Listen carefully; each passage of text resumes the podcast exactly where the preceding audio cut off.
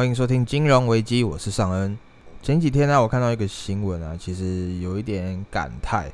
那这新闻就是说，哦，LG 他们要退出手机市场。那也是因为这段期间他们亏损了大概有一千三百亿台币。那他们官官方的声明是有说，诶，他们的决定就是想要把那些呃剩下的钱啊，所有的部门的资源啊，集中在一些比较有发展性的领域。那例如说电动汽车零件啊、互联网设备这些网络设备啊、智能家电、机器人 AI，或者是一些 B to B 的解决方案，还有一些平台服务这样之类的。他们等于是说，呃，想要放弃一直一直亏损的手机业务。那简单来说啊，就是做不起来，没有抢到一定的市占。那 LG 是在韩国的品牌，那。可想而知，它一定是被神送打在趴在地上的那一种。那 LG 他们也有说啦，就是，嗯，如果你是有 LG 的手机的用户的客人，那他们销售还是会继续下去下去，然后也会尽力的去供应那些零件。可是那些外壳啊、保护膜这些，呃，只要一旦清仓、一旦清空以后，他们就不会再去继续支援了。那这个后续还是要去看他们公告啦。那在今年三月的时候，其实他们就有一些消息了。那 LG 其实有在尝试买，不是买，尝试去找一些买。我外面有人在飙车。好，继续下去。LG 他们其实在三月的时候就开始尝试去找买家，去接手他们的手机业务。可是听说就是哎谈判没有没有一个结果啦，就是哎僵在那边，可能就是价格谈谈不拢这样子。那其实回顾过去啊，LG 其实不是第一个受就是放弃这个市场的大厂哦，像是 Nokia，然后黑莓机、Motorola 这些啊，也是嗯，如果你是二十几岁、三十几岁以上的人都会听过的品牌。那这些品牌，他们都也是把他们的手机业务转交给其他的业者接手了，然后加现在又多了一个 LG，就现在我就觉得很感慨啦，因为这些品牌，你看它过往在呃，在我国中国小的时候是叱咤风云的那一种，像最有名的 Nokia 三三一零，然后你在国中或高中的时候，哦，你手手中每个人人手一台 Sony Ericsson。那有些人可能会拿 Motorola，有些人也可能话会拿 LG。那那时候都是以前的回忆啊，以前就是那种按键式嘛，所以大部分手机，嗯，除了打电话、收简讯以外，它另外最大的功能，大部分都是听音乐。所以那时候很多手机都是主打音乐手机，像然后再来就是拍照，就这两个功能。那拍照的话，那时候就是 Sony Ericsson 最强了。然后 Nokia 就是主打音乐手机，然后那时候在台湾的市占几乎都是 Sony Ericsson 跟 Nokia 主打，然后再来就是 Motorola 跟 Motorola 跟 LG 这样子，那就觉得很感叹。你看一个 iPhone 一出来，这些呃没有跟上新时代的手机大厂就这样呃没落了，那只有神送有跟上，就是。以当时的呃科技公司的话，然后接下来就是就是中国的公司直接横扫了整个 Android 的市场嘛，像是很多像华为啊，像是小米手机啊，那这一类的事情一定会不断不断的在发生啦，不是只有 iPhone 会造成这件事，其实很久以前就有发生过啦，像是呃如果你有去租过 DVD，甚至更久以前租过 VCD。那种光碟片，然后回家看片、看电影的那一种，你有去过百事达的话，就知道哦，你要付一些租金，然后你你晚交、你晚回、你晚还回去，你还要付一些罚金或者是违约金这样子给他。但现在他们都倒光了，为什么呢？因为 Netflix 出现了，大家都现在在线上看了，就是网络也也是一个很大的原因啦。那当然，盗版也可能是一个原因哦。但大部分来说，几乎都是因为呃这些串流媒体的出现，导致大家都不太需要再去租这些 DVD 了嘛。那也很也是因为时代的更迭。那另一个例子也就是柯达，柯达相片，他们的现在都是用数位相机嘛。那像柯达以前就是坚持用原本的技术，他们没有去开发更新的技术，然后也没有跟上来，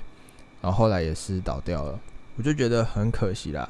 你看很多都是大企业，他们就是很引以为傲，曾经市占率超高，但是只要一个全新创新的技术出来，他们很可能就是直接拜拜了。那我个人私心啦，我是希望，嗯，能再多一些新的手机大厂出来，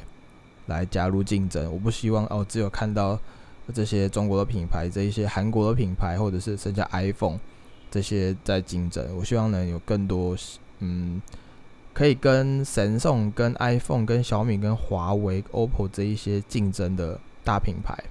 啊，搞不好 HDC 也会卷土重来嘛，也说不定嘛，那就期待了。那我们直接进入我们今天要讲的第一个主题吧。我们第一个主题就是讲我们拜登他会推他推了一个基建计划。那拜登他在三十一号的时候，他推出了一个八年期的计划。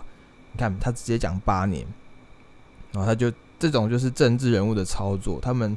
很多计划、很多方案都是说八年、八年，因为他们的任期就是四年一次、四年一次嘛，所以他的计划就是哦，我四年后我会我会再连任，然后继续这个计划的概念。那这个规模有到二点二五兆美元，那换算成每年。投资占 GDP 的比例有百分之一哦，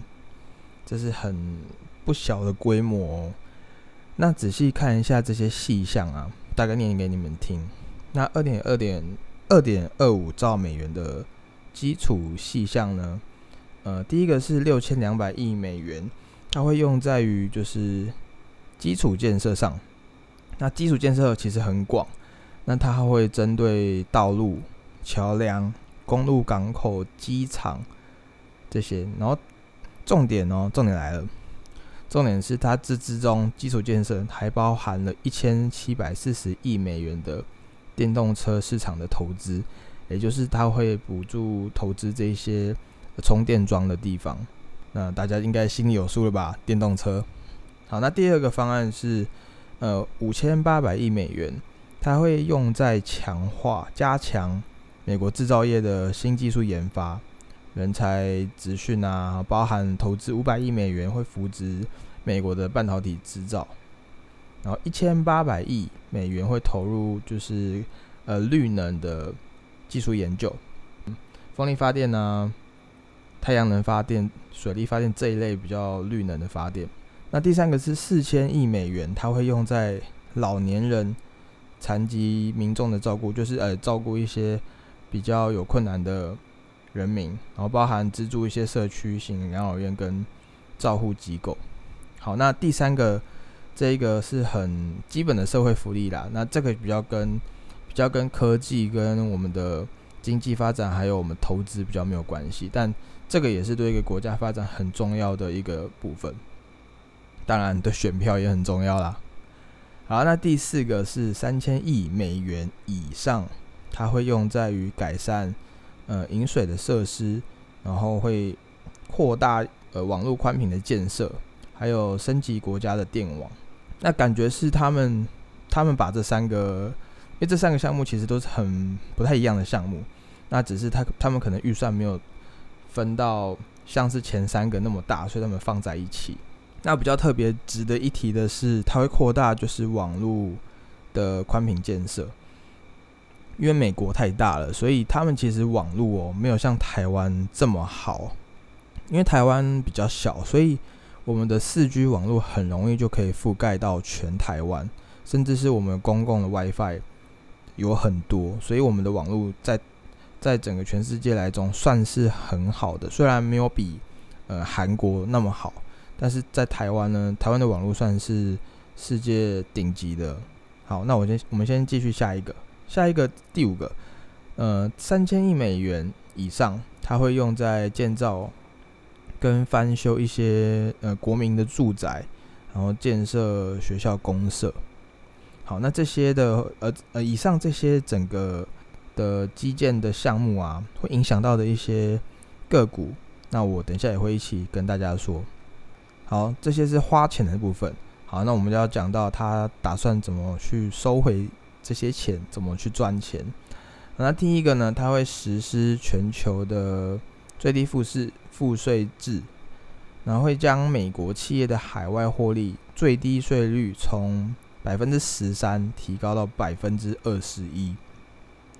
这也还蛮提升的蛮多的哦。然后也还会避免企业把收入转向一些低赋税的国家。也就是说，嗯，我们现在很多的企业，他们为了避税，他们想要不是说完全避税了，他们就是避税讲的难听，他们就只是想要把税缴得更低，更充分发挥在自己公司发展发展上，所以他们有些会把公司成立一些海外分公司，设设立在那边，然后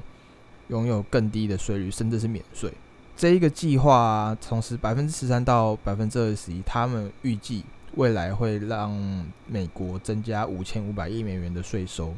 好，那第二个是美国企业税，最高的边际税率会从百分之二十一改到百分之二十八。呃，之前川普是把原本的百分之三十五直接大降到百分之二十一，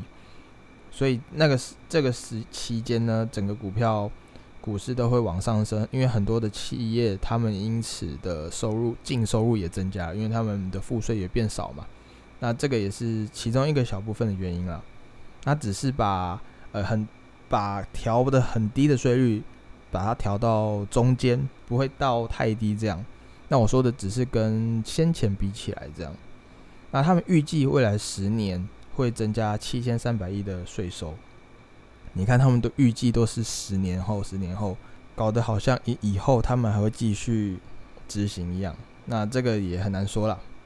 那第三个的话是，他会取消石化能源业跟离岸外包工作的这些税务的减免。那这也很重要，因为有些很多企业，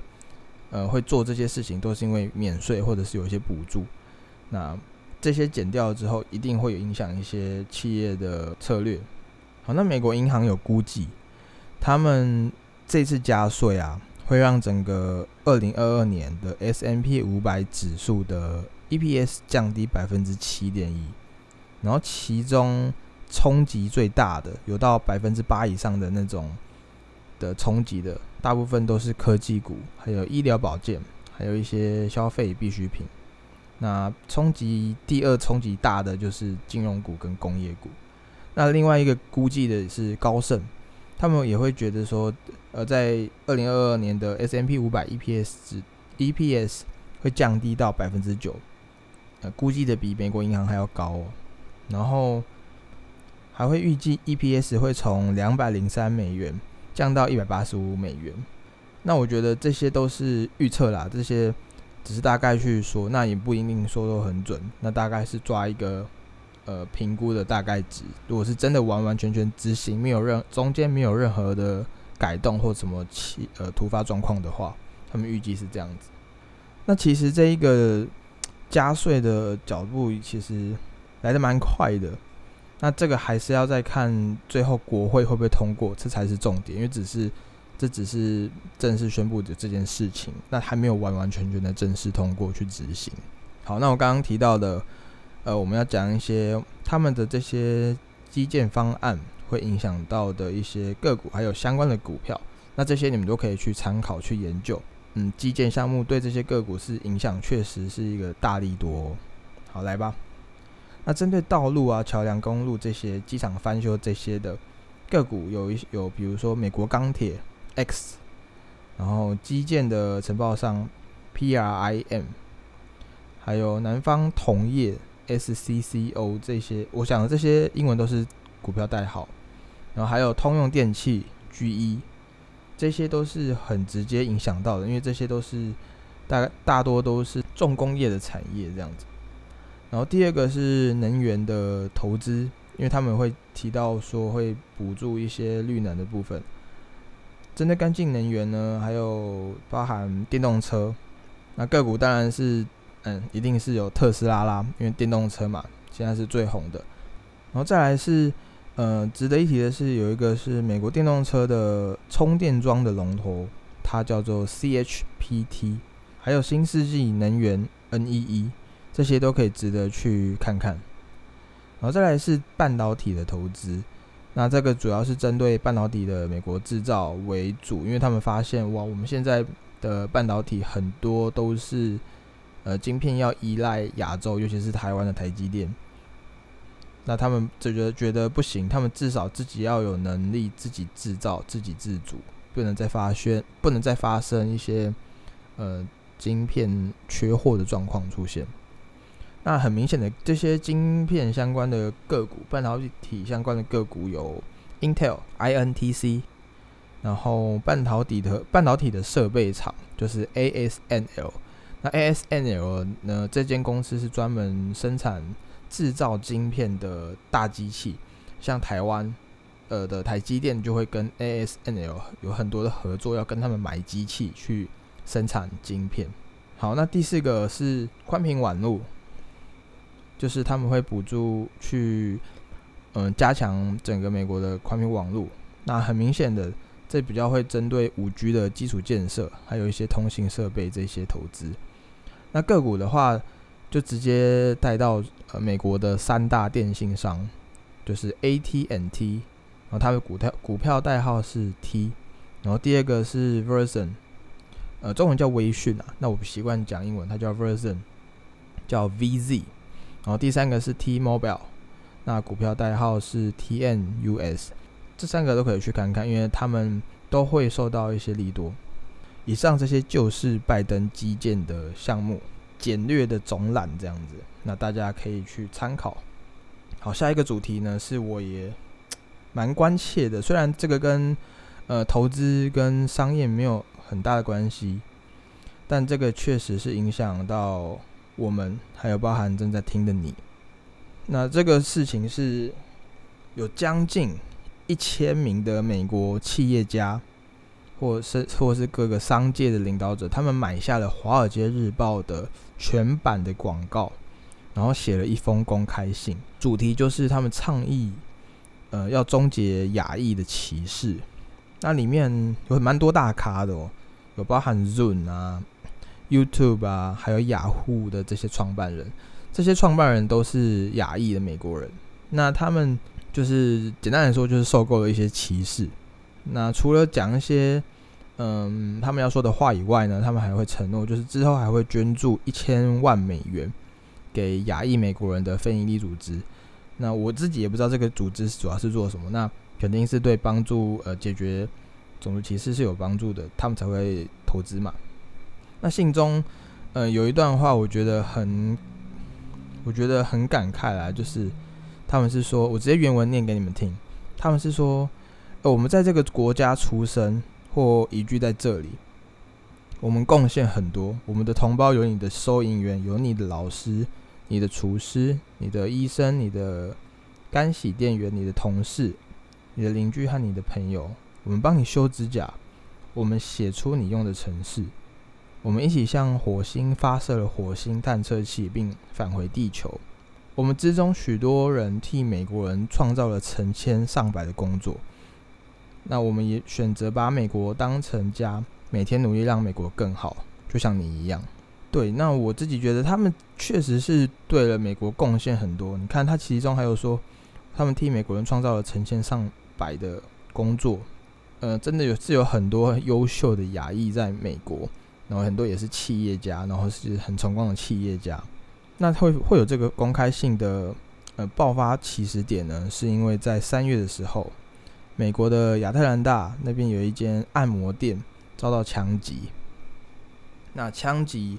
呃，在美国其实是蛮频繁发生的事情，但是这个枪击比较特别，是因为他们之中有八个人死亡，然后其中是有六个人是亚裔美国人，这个就超明显的吧？你看。你的目标针根本就是针对亚裔，那不只是这件事啊，像之前啊，有一个影片在网络上也有流传很多，就是一位六十五岁的菲律宾妇人在街上走路，然后突然被一个黑黑人大汉然后当街暴打，然后因为这件事呢，又再加剧了美国歧视亚裔的问题的白热化。那很多长期住在美国的亚裔，也就是也是决定不再沉默了，也是出来发声。那另一个呃，有一个案例也是说，一位菲律宾的菲律宾裔的面店老板，然后他也是表示说，他的店还会被喷漆骂空 flu。那空 flu 这个字是非常歧视的一个字，因为像空腹功夫嘛，大家会大家像西方国家、欧美国家对呃中国功夫是一个很有印象的东西，他们就觉得哦。功夫会代表的是，他们直接将中国功夫“功夫”这两个字代表了亚洲，对，这才直接把这个代代表亚洲。然后他这个却是菲律宾人，很矛盾吧？然后那个 “flu”，他不是念空腹哦，他是念 “flu”，“flu” 就是流感，所以他就觉他就直接把新冠肺炎是从呃中国中国起始吧，然后他们就觉得哦，你看你这边是来自流感的国家，亚洲都是来自流感国家，所以他把这个结合在一起。用一个谐音的方式叫做“空 flu”。好，那这整整件事其实我也很感叹啦，因为我觉得这个社会上永远都会有歧视啊。歧视不是只有种族，包含职业、男女、你的年纪，这些都有。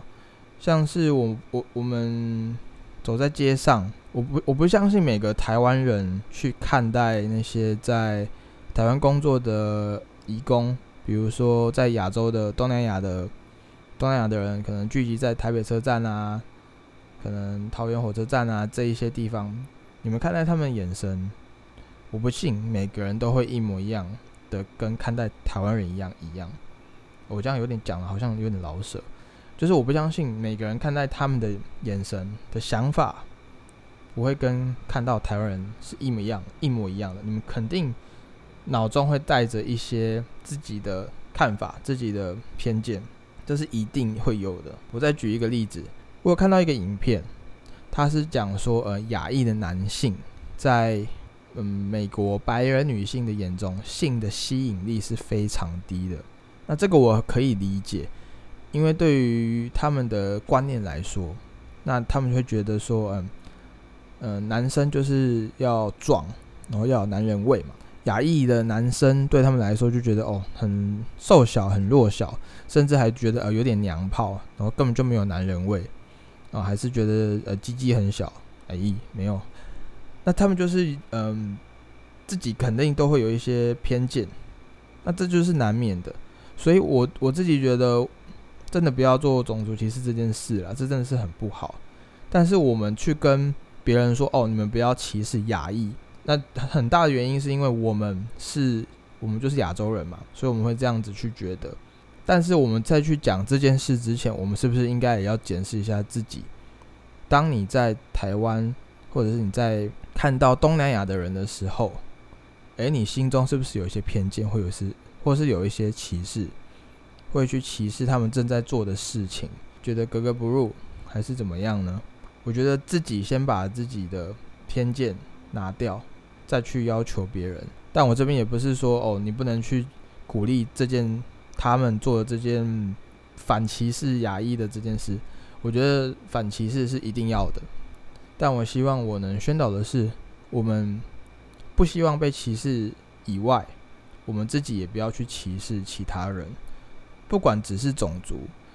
甚至是呃前阵子我们不是发生呃桃园好像有人有好像有感染吗？然后很怕。有国内的案例出现，然后大家就开始瞬间歧视桃园人。你看，歧视其实充满了整个社会。总而言之，就是希望我们以身作则啦。刮别人的胡子之前，自己先看看自己的有没有刮干净。好了，那希望我们的歧视的事情会会告一个段落，以后不要再出现。希望，嗯，都是发生在老人啊。希望年轻一代的人不会再有歧视的。情形发生了，因为我也知道，哎，老人老人的观念其实很难说改就改的。那以后的世界也一定都是越来越多元的，会像美国一样，有很多很多的种族一起生活，很多国家的人一起生活。那像台湾也会有很多呃不一样的国家来台湾，可能来这边养老啊，来这边退休生活啊，也有可能。那那个时候我们是不是也不要有发生类似这样的事情？那当然了，我相信台湾人是非常 nice、非常友善的，不会发生像美国的歧视的事件这么严重。好啦，那这集大概就到这边啦。诶，那如果你们呃有问题想问的，欢迎你们可以在 Apple 的 Podcast 直接在呃评论那边留言问我，我定时会去看啊，记得留五星啊，一星的话我是不会回答的。或者是说，你可以直接在我的 YouTube 上面的留言上面去问，那我看到的话，我尽量都会回答。那如果我看到一个不错、一些不错的问题，我会在这个节目上一起呃讲出这个问题，然后回答给你们听。好啦，感谢你们收听，拜拜拜拜。